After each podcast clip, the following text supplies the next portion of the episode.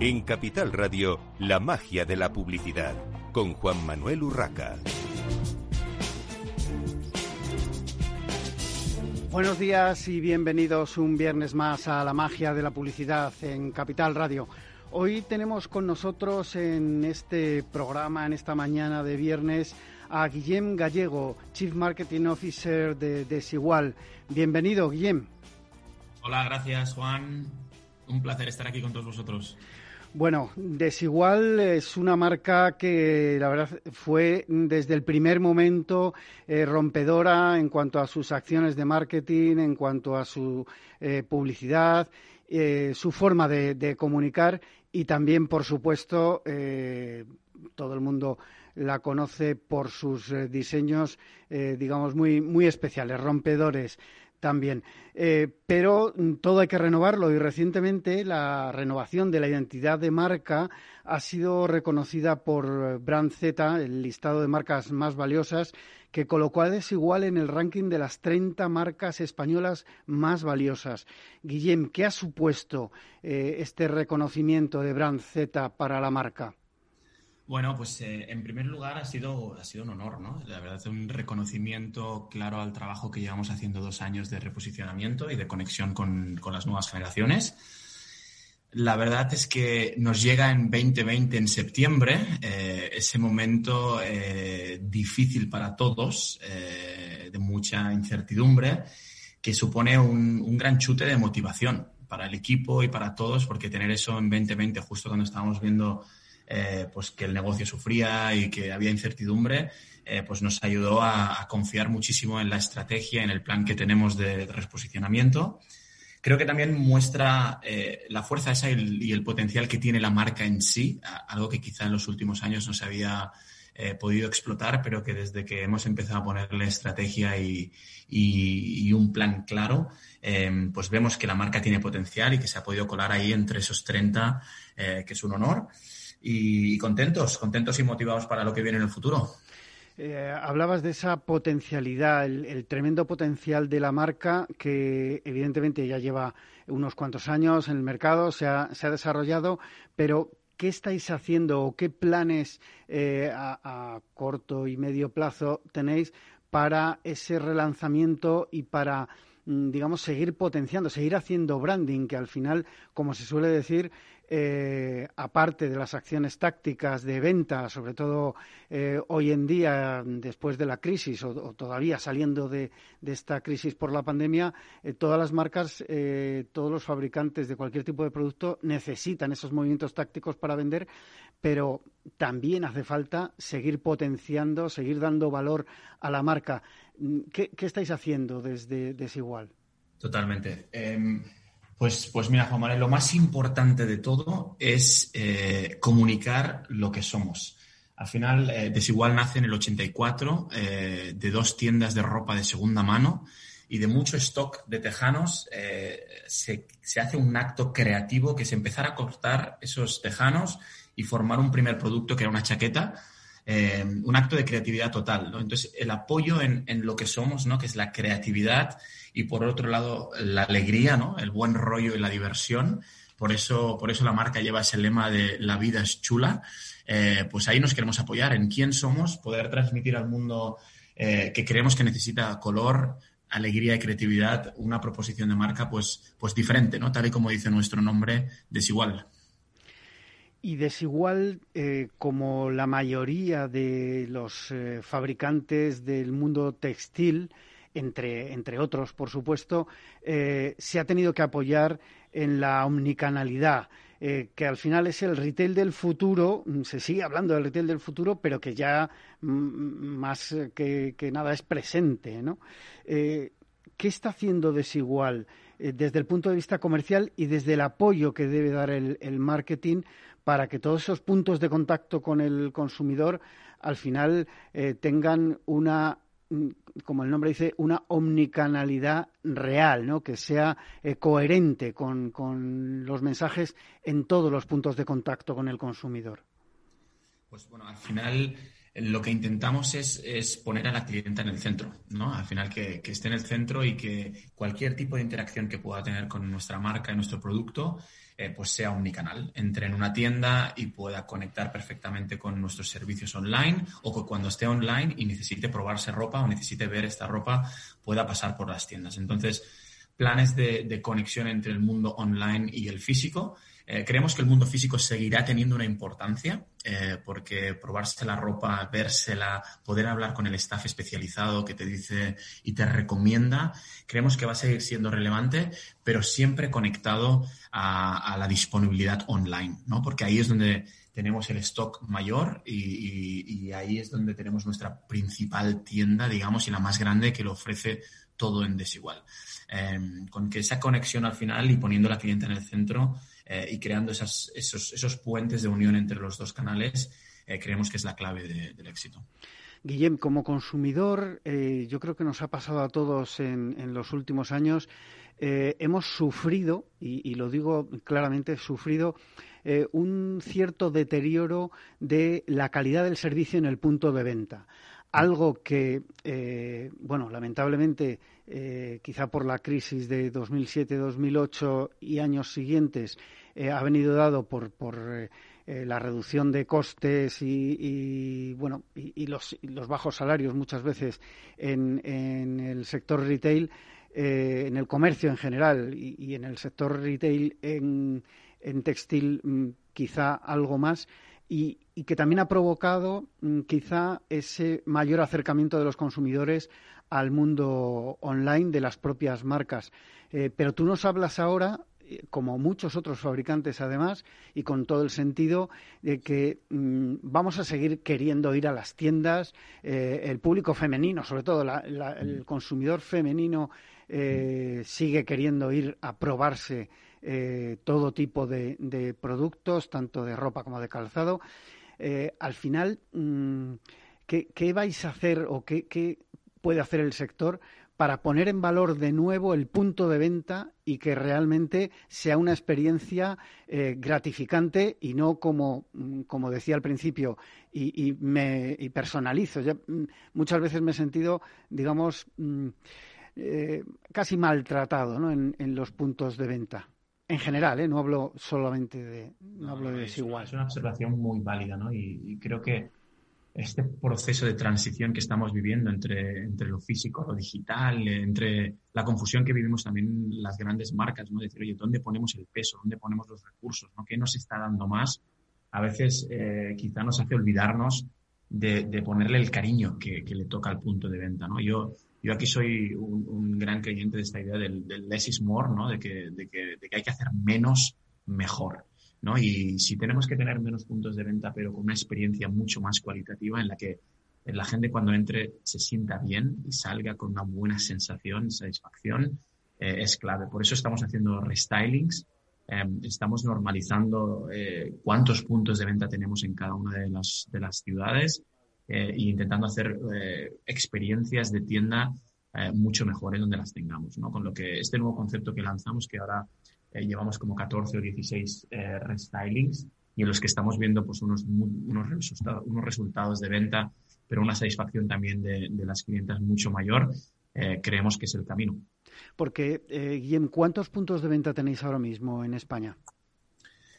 En España estamos sobre los 50, un poquito más de los 50.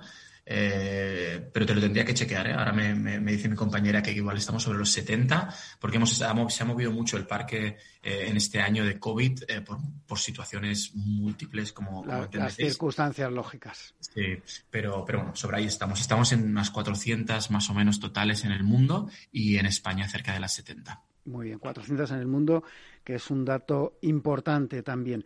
Bueno, uno de los eh, aspectos importantes del retail es el momento de que se concreta la compra, el pago, que es cuando de verdad se ha vendido el, el producto.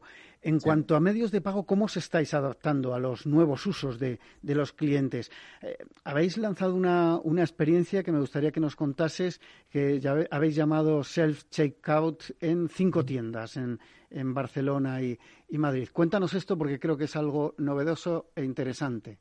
Sí, bueno, se trata de un, de un testeo que estamos realizando no solo en España, sino también en Francia y en Alemania. Y el objetivo es ese, ¿no? El de ofrecer una herramienta que dé respuesta a las demandas de nuestros clientes y, trasladar esa agilidad ¿no? en la que estamos acostumbrados en el canal digital a la tienda física. ¿no? Ya, ya tenemos una parte de los consumidores que entran a tienda que están súper acostumbrados a manejar el checkout online, ¿no? Y, y, que esperarse en una cola o esperar a que te atienda alguien, pues quizá no es lo, no es lo que, no es lo que buscan, ¿no? Con lo que para nosotros es un proceso de adaptación a una forma de compra nueva eh, que agilice, sobre todo, ¿no? la experiencia de la consumidora en nuestras tiendas. Bueno, eh, e-commerce y Big Data. Eh, todo lo que es digital últimamente nos lleva a hablar de una manera o de otra de los datos y del tratamiento de esos datos. ¿Cómo manejáis el contacto virtual con el, con el consumidor? Y me gustaría también si nos puedes decir si lo hacéis directamente con recursos internos o, eh, digamos, echando mano de la experiencia de alguna agencia digital. A ver, eh, al final el e-commerce es una parte central de nuestra estrategia y muy importante que tiene un equipo grande dedicado interno eh, tenemos una nueva web, que es la tienda más importante que tenemos en, Desigual, eh, con base Salesforce, que es una de las bases más importantes eh, a nivel mundial y que nos ofrece pues, una plataforma súper estable y con unos servicios y unas posibilidades casi limitadas, ¿no? porque se van adaptando a los tiempos y, al consumo. Em, lo hacemos interno, el equipo lo tenemos interno, sí que es verdad que nos nos apoyamos eh, en consultoría y nos apoyamos en, tecnología eh, cuando lo necesitamos externamente. Pero, pero, somos una empresa que nos gusta hacer las cosas en casa y que tener el talento en casa y hacer lo que sea en casa. La parte de data, la parte de Big Data, que también es central para nosotros, al final los datos de nuestros clientes y clientas, eh, pues es algo que hay que cuidar con mucho cuidado, lo queremos hacer desde casa em, y también hemos, eh, hemos, hemos, ampliado la plataforma de, tecnología que tenemos para cuidar el dato. En este caso, la plataforma que utilizamos se llama Exponea y lo que nos ayuda es no solo a gestionar todo el tema del email marketing, pero sino también a incorporar toda la parte de social media, toda la parte de customer service y toda la parte de tráficos y generaciones de tráficos desde Google, pero también hasta, hasta nuestra web, ¿no? Con lo que tenemos un sistema integrado que, que lanzamos hace unos ocho meses eh, en, el que, en el que hacemos un tracking del, dato, eh, venga de donde venga. Eh, ha sido un proceso complicado porque esto se hacía de manera desigual, se hacía de manera manual en desigual y, ahora lo tenemos todo automatizado. Y creemos que lo que nos va a llevar y lo que queremos es que nos lleve a, la personalización, ¿no? Es decir, a que encuentres los contenidos que de verdad buscas y los productos que de verdad buscas cuando interactúes con la marca. Importante ese aspecto. Bueno, vamos a centrarnos más todavía, eh, Guillem, en eh, el uso de herramientas de marketing y, publicidad. Eh, cuéntanos brevemente cómo es vuestro mix de medios ahora mismo.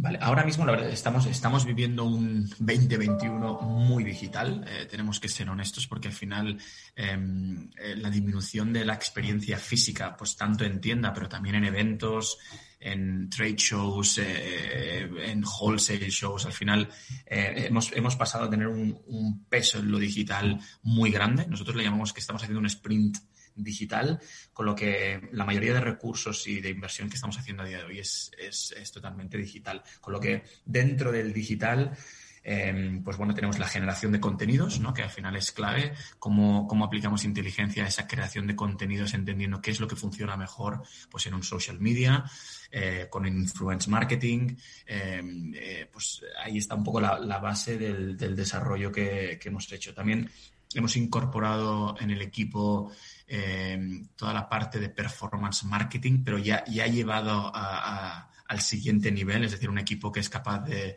no solo conducir tráficos a nuestra web, sino de poder em, eh, desarrollar estrategias de performance marketing eh, muy efectivas, ¿no? desde lo que se le llama el, upper funnel, donde inspiramos, más hasta el lower funnel, que es donde convertimos con, a nivel de ventas. ¿no? Y dentro de lo que es el mundo digital, eh, tenemos que hablar obligatoriamente de las redes sociales.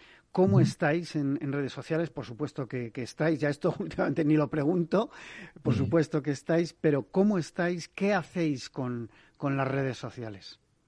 Bueno, al final las redes sociales son el, el, gran nuevo canal de comunicación ¿no? para, para, comunicar con los clientes. Es una comunicación que está 24 horas al día activo, eh, que no solo es una sola plataforma como, como, ya conocemos, sino que son muchas. Y lo que hacemos nosotros es intentar estar presentes en las, en las relevantes, ¿no? en las que creemos que, que posicionan, ¿no? como por ejemplo un, Instagram, que a día de hoy es como la referencia a nivel moda, en la que la consumidora pues, va a inspirarse ¿no? y a encontrar ese look eh, que, busca, ¿no? Y, luego jugar cada una de ellas pues con el rol que le toca. Igual Facebook eh, a día de hoy te está manejando unas audiencias un poco más mayores y también te está manejando la parte de performance de manera muy efectiva.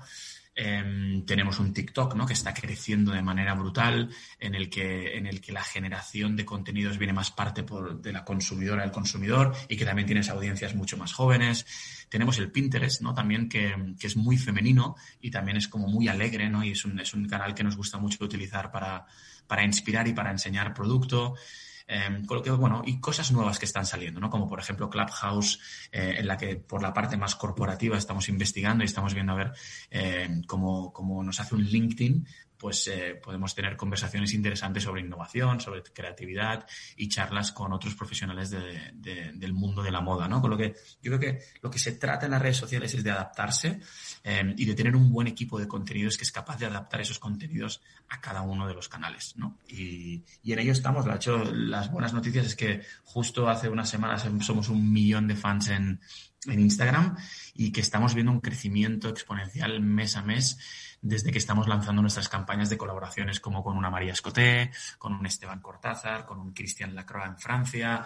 Es decir, estamos, estamos viendo crecimientos interesantes y estamos empezando a encontrar esa fórmula, ¿no? Que, que, tiene que ser diferencial para desigual. Em, y que nos ayude a posicionarnos, como te comentaba al principio, en ese mundo de creatividad, eh, pero también en ese mundo de alegría ¿no? y, de, y de buen rollo y de optimismo.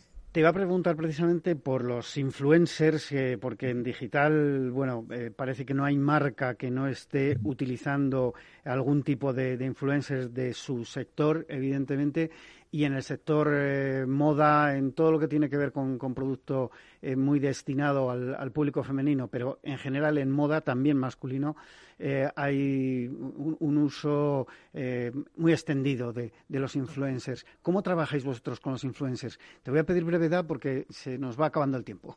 vale, vale, pues vamos rápido. A ver, yo la palabra influencers no, no soy gran fan de la palabra influencers para definir a las personas con, la que, con las que colaboramos en redes. Eh, a mí me, gusta el concepto del people marketing. Al final utilizamos personas y, y, las plataformas de estas personas para comunicar y lo que buscamos al final es que haya un alineamiento de valores, es decir, que con la persona con la que estamos colaborando pues tenga eh, ese feeling de la vida es chula, sea creativa, sea diferente, eh, sea diversa también, ¿no? Que son un poco los valores que tenemos dentro de la marca. Y al final, pues bueno, tenemos una estrategia de tiering en lo que por país eh, hacemos un scouting de cuáles son las personas interesantes con las que queremos colaborar y crear contenidos. Y, tenemos la estrategia de, nombres grandes, pero también de micro influencers que nos ayudan a tocar pues, zonas más pequeñas de influencia, pero que también suman, ¿no? En cuanto, eh, breve, eh, por favor, Guillem, en cuanto a medios convencionales, televisión, radio, exterior, prensa, ¿Estáis utilizando ahora mismo este tipo de canales o tenéis previsto, digamos, una vez que pase esta situación un poquito especial, eh, continuar trabajando con, spot en televisión, etcétera? A ver, la parte de prensa es, un ongoing, es decir, nosotros trabajamos con medios siempre, todos los días del año y creamos contenidos con, vosotros siempre y lo, lo, tenemos como una de las grandes prioridades. Y luego lo demás, lo que es la televisión, la radio o el, o el exterior, para nosotros es algo táctico. En el momento en el que queremos hacer un punch de, de awareness o de relevancia eh, con una historia en concreto en un país, pues tiramos de estos medios. Eh, un caso claro es, por ejemplo, la lona que tenemos ahora mismo en Callado, eh, con, la, con la creatividad de, Milena Smith y, y, María Escoté, ¿no? que es un momento puntual clave en Madrid donde queríamos comunicar y en el que estamos allí presentes. Bueno, hay algo que, a mí me gusta que, habléis, que comentéis las marcas, la responsabilidad social corporativa y la sostenibilidad. Una de las reclamaciones del consumidor, de las marcas en general, es que eh, sean sostenibles, que devuelvan algo a la sociedad. ¿Cómo se maneja todo esto desde Desigual? Y me gustaría que nos contestases eh, brevemente si lo sostenible vende más. lo importante es que para nosotros es que la sostenibilidad eh, es una de, de, las principales líneas estratégicas de la empresa. Es decir, esto ya esto ya no es marketing, sino es central para la organización en todas las áreas, producto, creación de nuevas tiendas, eh, el footprint que generamos como empresa y, el impacto que generamos en el mundo, ¿no? Por lo que va mucho más allá de comunicación. Y, por supuesto, creemos que la sostenibilidad va a vender porque es el futuro de, la manera en la que los consumidores van a interactuar con las marcas. Es verdad que se pide mucha más sostenibilidad y luego en el momento de la compra, a día de hoy, todavía pues no se paga por esta sostenibilidad de la manera en la que nos gustaría a todos. El, consumidor nos va a llevar en esta dirección y creo que también eh, las empresas vamos a asumir la responsabilidad que nos toca para generar mucho menos impacto del que estamos generando y creo que más o menos todos estamos en ello. Nosotros lo que sí que nos hemos dado cuenta es que por nuestro tamaño podemos dar grandes pasos rápido. Eh, y eso no quiere decir que lo vayamos a poner como estrategia central de comunicación, pero que como empresa eh, vamos a hacer un poquito el, walk the talk, ¿no? Es decir, hacer y cumplir resultados rápido para poder estar al, día con, empresas globales que están liderando la parte de sostenibilidad, ¿no? Con lo que vamos a, vamos a dar grandes pasos en los próximos meses y vamos a, y vamos a dar resultados. En un minuto, Guillem, responsabilidad social corporativa. ¿Qué tipo de acciones hace desigual para devolver ese, para devolver algo a la sociedad? Lo primero es gestionar nuestro impacto, que es lo más importante, ¿no? Dónde producimos, cómo producimos, qué materiales utilizamos. Una de las líneas claves para nosotros ha sido la reducción de plástico eh, a cero para final de 2021, que esto ha sido un ejercicio brutal. Lo segundo ha sido la utilización de, fibras sostenibles, donde nos hemos puesto un objetivo del 50% de fibras sostenibles para el final de 2021.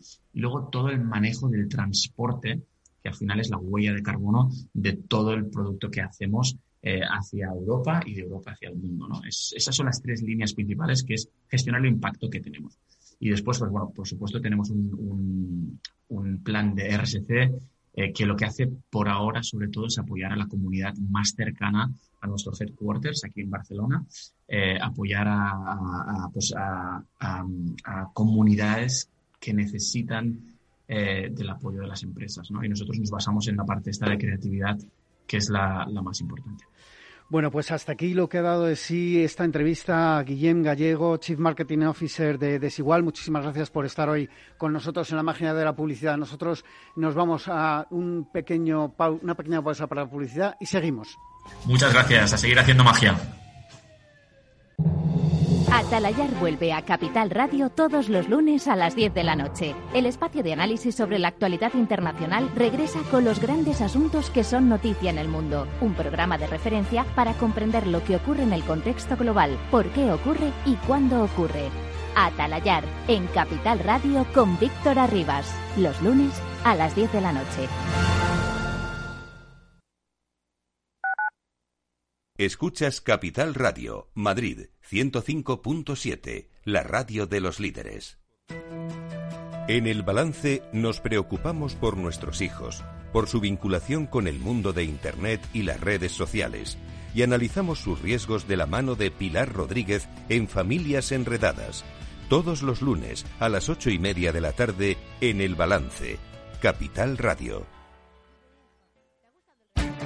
Esto te estás perdiendo si no escuchas a Rocío Arbiza en Mercado Abierto.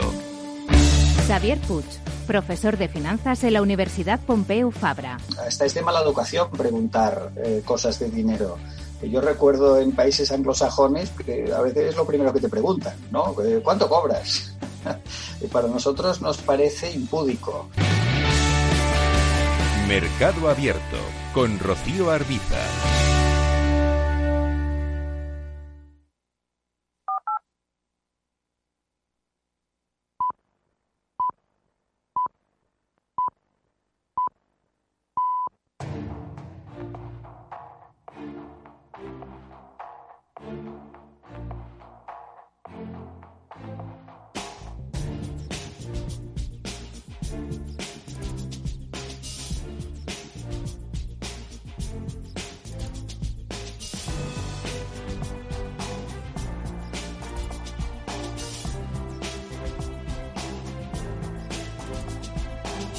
Magia de la publicidad con Juan Manuel Urraca.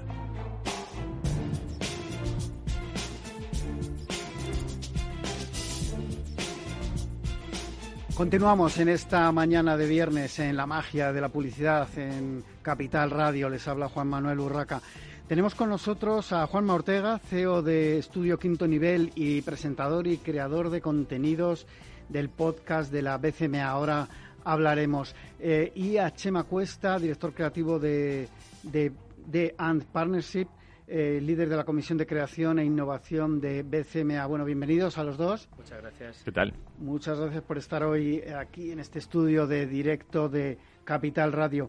Eh, vamos a empezar diciendo eh, bueno, qué es la, la BCMA, eh, Chema, porque mm, bueno, la Branded Content Marketing Association eh, no todo el mundo la conoce. Brevemente, cuéntanos Sí, qué es. Sí, bueno, la BCMA es la Asociación de Branded Content, que lo que hace es una asociación donde está formada por diferentes agencias, tanto creativas, de medios, productoras, anunciantes, con el objetivo de eh, promover y, e incentivar el uso también de branded content en, las estrategias de marketing y, un poco generar ese, ese, digamos, esa notoriedad sobre el branded content entre los anunciantes. Bueno, eh, habéis eh, creado un primer episodio de la serie Enfocados, que son unos podcasts creados por la Comisión de, Crea- de Creación e Innovación de BCMA.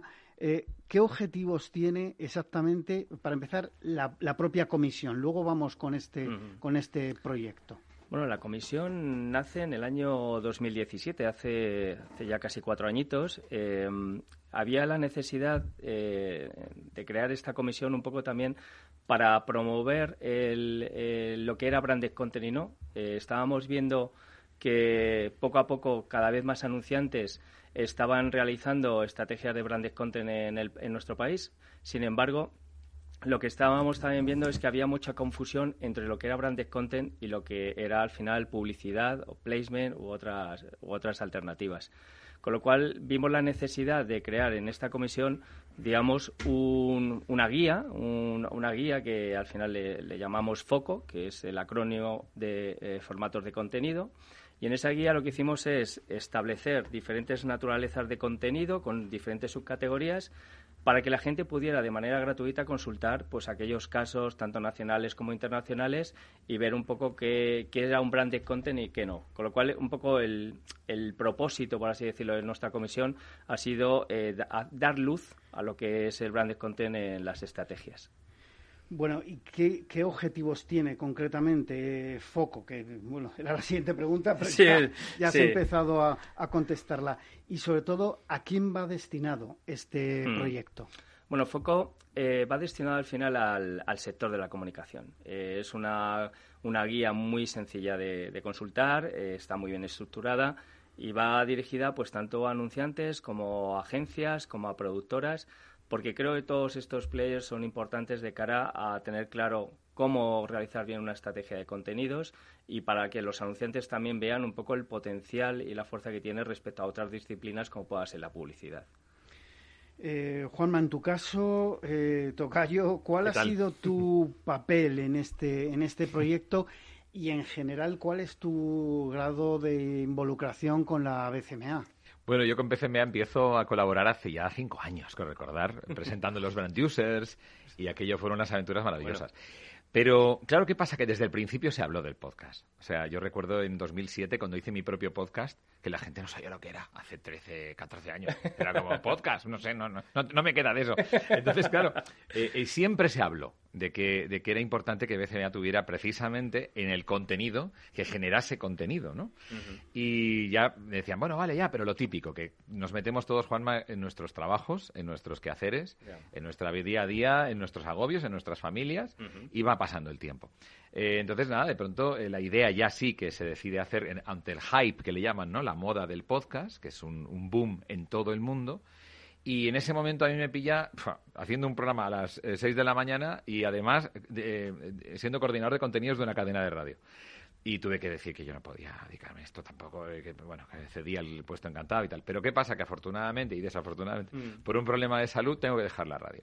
Y esto, estas cosas a veces cuando te ocurren, que te hacen replantearte la vida, tomarte la vida de otra manera, parar, mm. es cuando dices, un momento, espérate, ¿qué me estoy dedicando? Y que entonces esto de, de, BCMA me parece tan bonito, como decía Chema antes, tan bonito poner en valor que eh, eso tan intrusivo que tenemos en nuestras casas que se nos mete tanto los anuncios puede tener otra fórmula a través del contenido que incluso la gente la puede pagar como es en el caso de la Lego película tú sí, sí, tal cual tal cual tal tú y yo que somos padres la hemos pagado.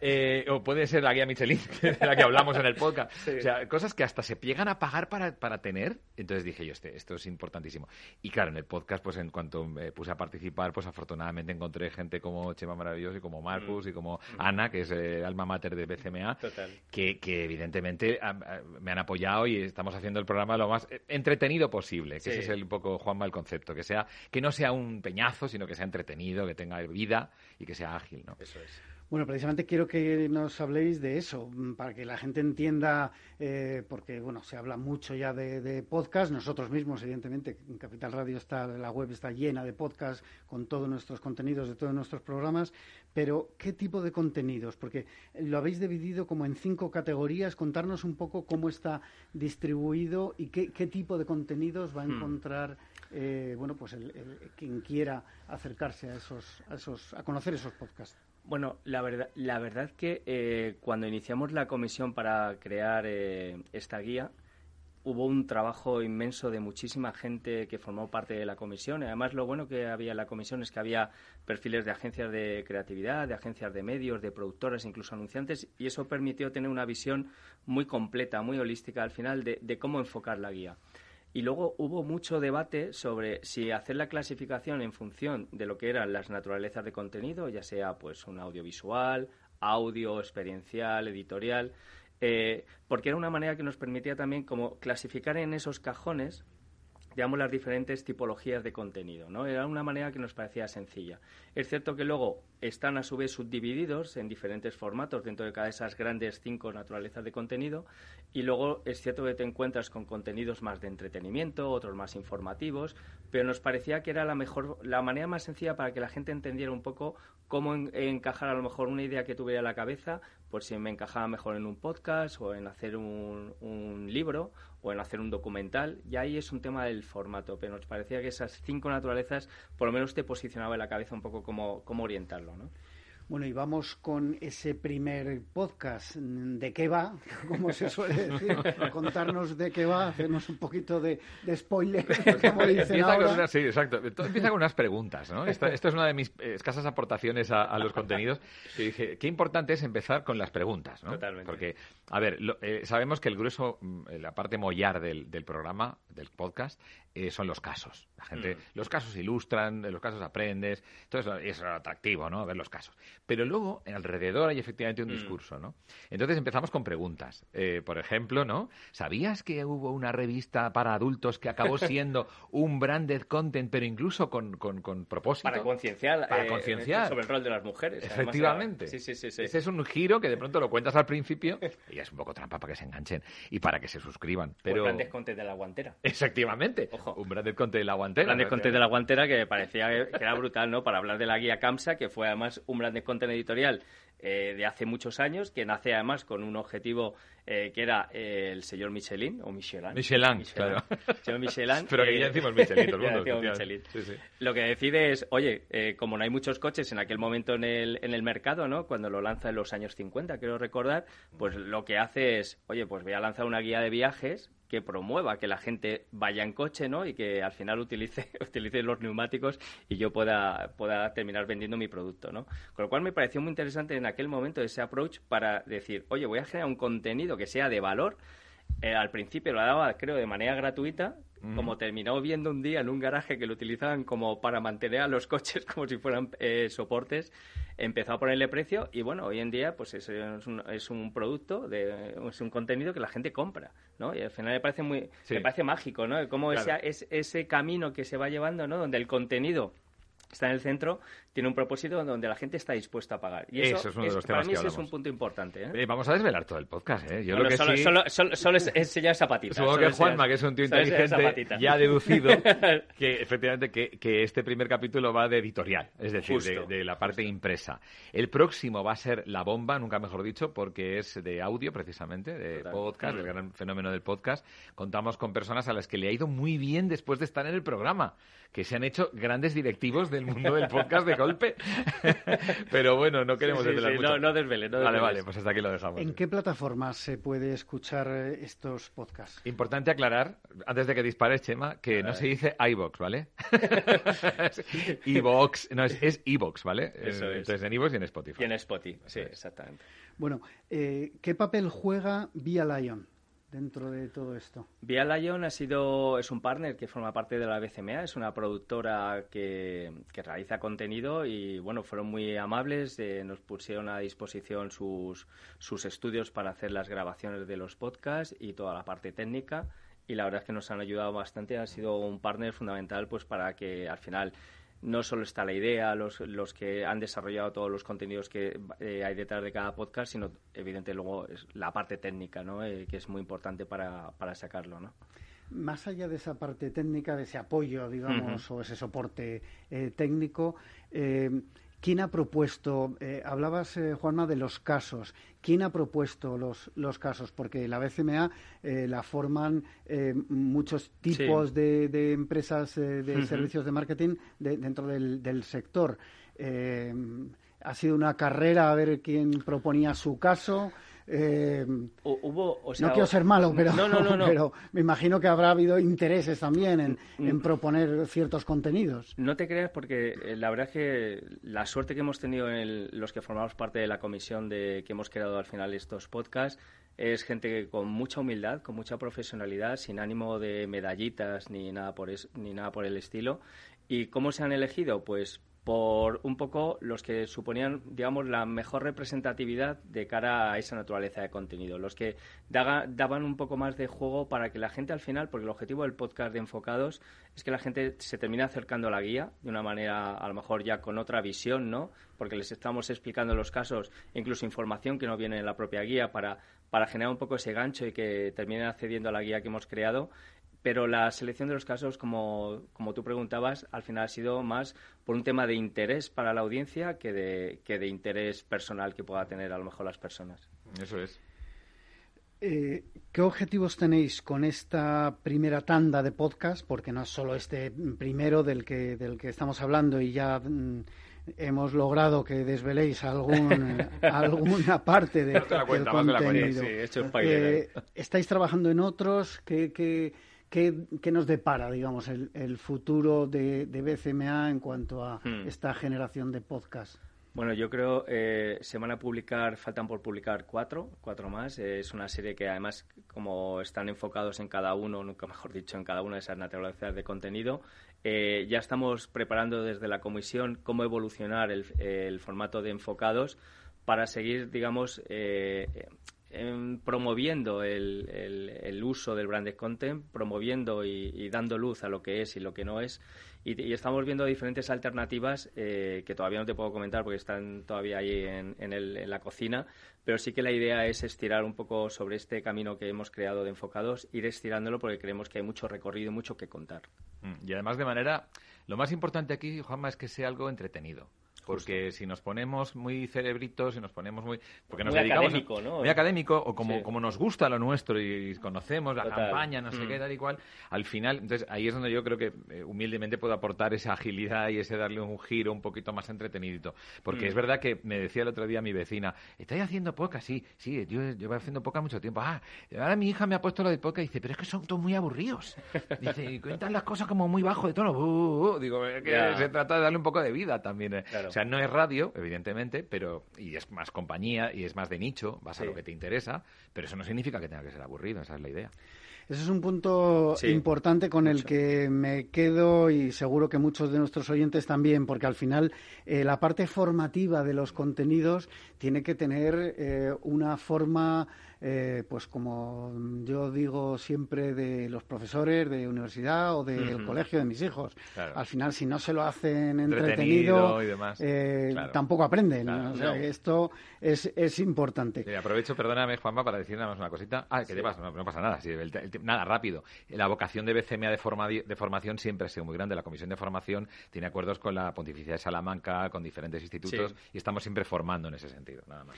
Bueno, pues se nos ha acabado el, tiempo. Eh, os invito a que os quedéis, aunque seguimos con otra con otra entrevista. Despido aquí a Juanma Ortega, eh, creador de, contenidos y presentador de estos eh, podcasts de BCMA, y a Chema Cuesta, eh, líder de la Comisión de Creación e Innovación de BCMA.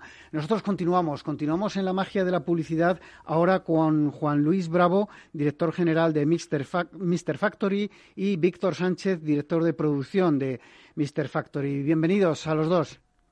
Hola, ¿qué tal? Buenos días. Hola, muy buenas.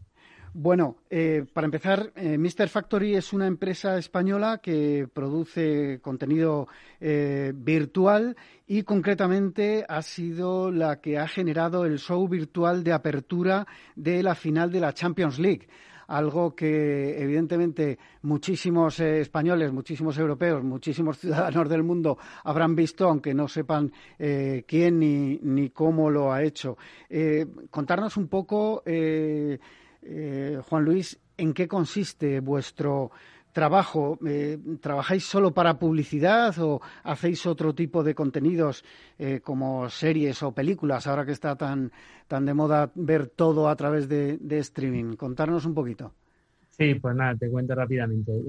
efectivamente, trabajamos para marcas y para clientes corporativos, haciendo pues, todo tipo de campañas, en fin, pues, publicidad, eh, temas de formación también y comunicación y, por supuesto también desde hace ya unos años eh, estamos muy metidos en el mundo de, la ficción y por tanto también estamos participando en diferentes series, eh, pues como puede ser recientemente pues en Sky Rojo, que se ha estrenado en Netflix, o, y también en, en, otro tipo de, en algunas otras películas que se han estrenado también en el cine. Bueno, y en cuanto a vuestro sistema, a, digamos, vuestra forma de, de trabajar, eh, Víctor, eh, ¿qué aporta? Eh, que no tengan otras productoras, porque evidentemente productoras de, de vídeo, de contenidos audiovisuales en España, mm, no nos podemos quejar de que tengamos pocas. ¿Qué diferenciación podéis aportar? Lo que aportamos eh, desde MR es eh, pues una manera diferente de, gestionar la producción. O sea, mm, ofrecemos lo que antes no se podía hacer o te, te, resultaba muy caro o te obligaba a generar unas logísticas muy complejas para poder llegar a los plazos. Aquí lo que tenemos es en, un plato, eh, podemos desarrollar 16 localizaciones completamente diferentes en una sola jornada y que, y que esto pues ajuste perfectamente pues todos los planes de rodaje y todos y todos los presupuestos posibles. Eh, lo que hacemos es generamos estos escenarios de forma virtual y, con unos resultados completamente realistas. Bueno, una vez situado, digamos, eh, la empresa Mr. Factory, lo que, lo que hacéis, contarnos un poquito más de este caso concreto, este caso de éxito, que ha sido la apertura de la final de la Champions League cómo lo habéis creado y, qué, hay detrás. Eh, que eh, eh, Juan Luis me comentaba fuera de, micrófonos. Cuéntanos ahora qué hay detrás de todo este proyecto. Sí, bueno, pues es un proyecto como, como todo el mundo puede entender, pues muy, muy ambicioso.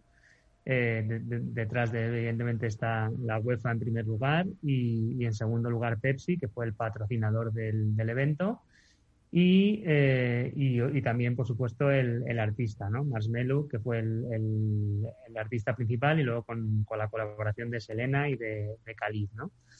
Entonces, esto nos llega a través de un, de un cliente nuestro, que es una productora eh, de Los Ángeles, Aya Productions, y bueno, con la que ya trabajamos en, desde el año pasado. Y bueno, pues nos propone esta aventura muy loca a mediados, a principios de febrero, finales de enero, primero sin desvelarnos muy bien eh, para, para, qué era, ¿no? Y, bueno, ya de, ya de por sí, sin saber muy bien a, qué nos estamos enfrentando, el proyecto ya parecía bastante ambicioso, complejo y con unos plazos realmente ajustados, ¿no? Eh, una vez que evidentemente hacemos una propuesta, eh, pasamos un presupuesto y bueno, pues parece que todo va adelante.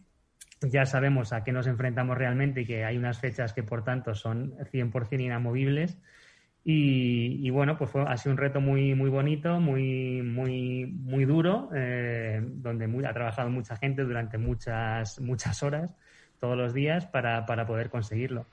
Y de lo que se ha tratado al, final es de intentar replicar este, este, tipo de shows que habitualmente pues vemos más en la Super Bowl eh, en Estados Unidos, ¿no? en los descansos, pues eh, intentar hacer este, esta ceremonia de apertura que como este año pues todavía seguíamos sin o no se podía saber si va a poder haber público o no, ni cuánto público, eh, pues a intentar hacer es, replicar este tipo de espectáculos de una forma virtual eh, para que bueno pues transmitir a los espectadores estar en su casa esa experiencia como pues como si estuviese pasando en el estadio, ¿no? Que al final es de lo que se trataba. Entonces, bueno, pues ha sido un proyecto muy, muy bonito, muy interesante. El rodaje se hizo en Los Ángeles con, los artistas en, dos fases. Y luego toda la parte, nosotros lo que hemos hecho realmente es toda la parte de, preproducción, de diseño de los escenarios, de todo lo que el estadio, eh, las ciudades que aparecen, porque dentro de esa bola del mundo que se veía dentro del estadio, pues lo que hay son las 16 ciudades de los 16 equipos finalistas que pasaron a la última fase de la Champions League. Y bueno, pues este viaje que se supone que ocurre dentro de la cabeza del artista de Marshmello es lo que hemos eh, llevado a cabo y hemos creado estos mundos que, se, supone que, que, se crean desde su cabeza y que pasan dentro del estadio y donde se van pasando los diferentes temas musicales por estas diferentes etapas, ¿no?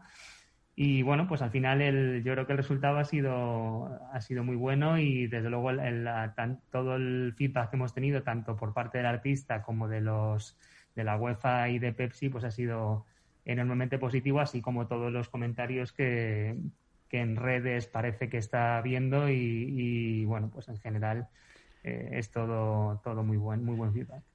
Juan Luis, ¿qué supone para los patrocinadores? Porque al final toda esta integración virtual, eh, bueno, eh, facilita de alguna manera esa creación de, contenidos y de, mundos virtuales, pero más allá de esto, para, las marcas, ¿qué, puede suponer? Bueno, pues supone yo creo que eh, unas posibilidades infinitas en cuanto a lo que es creativamente hablando hacer propuestas totalmente diferentes o que en un mundo, digamos, real, pues serían absolutamente imposibles, pues como este caso, meter una bola, un, mini mundo dentro de un estadio girando con ciudades, eh, pues, eh, pues es, es, imposible, ¿no? Entonces, aquí aparte, todo el tema del, branding, evidentemente, ha tenido una, una importancia capital dentro del, del proyecto eh, si lo veis con detenimiento, eh, hay muchísima, pues muchísimo Pepsi, evidentemente, y, también la UEFA en menor medida, pues tiene muchos momentos de, branding dentro de la pieza. Hay, hay carteles, hay vallas eh, publicitarias, hay dentro de las ciudades hay un montón de, carteles de, letreros en los edificios, hay un montón de puntos que viéndolos con detenimiento vas viendo la marca presente en todo momento durante la pieza y eso es un poco, evidentemente, lo que Pepsi, lo que Pepsi buscaba, que es eh, estar presente sin, sin, de una manera quizá un poco menos evidente, ¿no? Pues lo que es el branded content al final y, y bueno, pues yo creo que el objetivo está conseguido y, y ellos como patrocinadores del evento pues están, están muy contentos. Víctor, otro de vuestros proyectos eh, fue el lanzamiento de la Sony PlayStation 5. Eh, cuéntanos cómo, cómo fue este, este proyecto y, bueno, pues también qué, supone, qué supuso para, para, la marca en cuanto a branding. A ver, eh, yo cuando empecé a trabajar en, el, en, la campaña de lanzamiento de PlayStation 5, en una pequeña película que se llamaba Acceso Ilimitado, estaba, trabajaba para otra empresa. O sea, yo realmente fui un cliente de MR Factory que al final se quedó. O sea, nos, gustó la forma de trabajar mutua y, los retos que suponía el futuro y yo ya me, embarqué en, esta nueva aventura. Para PlayStation era muy importante en aquel momento eh, crear un, producto diferenciador. No, Eh, estábamos nosotros en, Webedia, en Bid Agency, en Nube Studios, que era la productora en la que yo trabajaba, estábamos muy acostumbrados a trabajar con talentos, con, en, este tipo de branded content destinado para un público muy target de, la consola, de las consolas y los productos de PlayStation. Estamos muy acostumbrados a trabajar con ellos. Bueno, de hecho, pues son parte de los representados por Bid Agency, que, era, que es una de las empresas para la que yo trabajaba.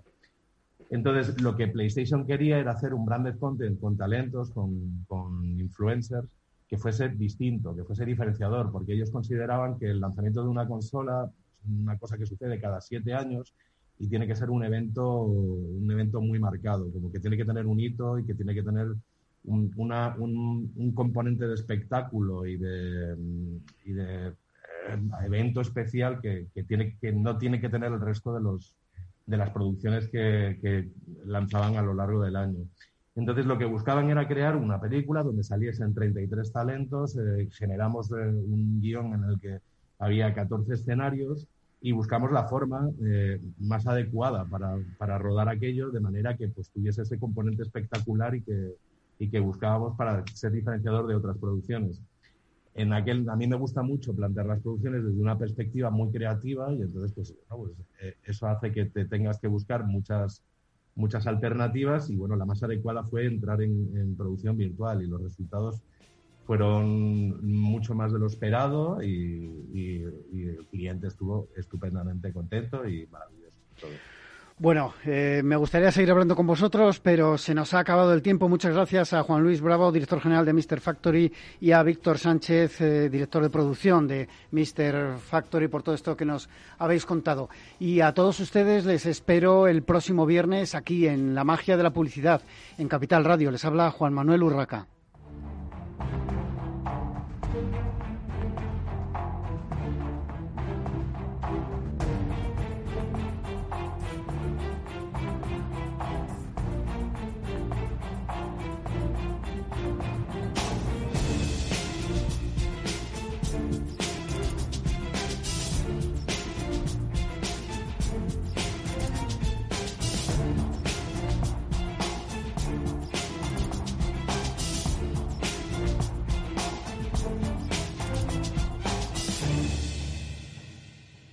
La magia de la publicidad con Juan Manuel Urraca.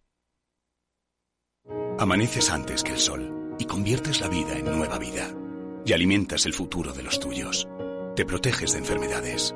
No te rindes ante las adversidades. Y cada día empiezas de nuevo.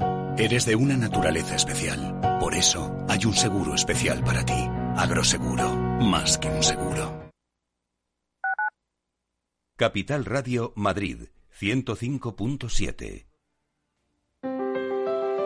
si te gusta la cocina gallega de siempre, en el Mesón Gallego 1 y el Mesón Gallego 2 encontrarás los mejores pescados y mariscos de las costas junto a recetas de la Galicia interior, además de las carnes de Sanabria y los mejores embutidos de Zamora y nuestra terraza. Te esperamos en la calle Muller 35, teléfono 91 579 3623 y en la Plaza de la Remonta 13, teléfono 91 579 0769. Una recomendación del programa gastronómico Mesa y Descanso.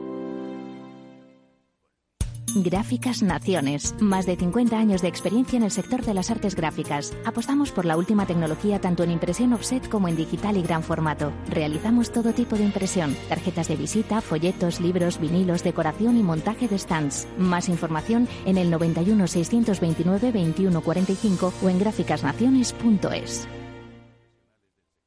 Disfruta de la mejor cocina gallega en Montes de Galicia. Todo un clásico moderno en el barrio de Salamanca. Disfruta de la variada dieta atlántica, de las mejores carnes y pescados tratados con respeto y transparencia y regados con una de las mejores bodegas de la zona. En grupo, en familia o en pareja, Montes de Galicia te ofrece el espacio perfecto en cada ocasión.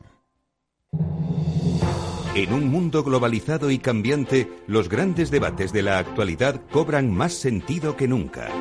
Cada lunes a las 10 de la noche, Víctor Arribas analiza en Capital Radio los principales acontecimientos internacionales y cómo nos afectan a los españoles. Atalayar, las claves del mundo en tus manos, en Capital Radio.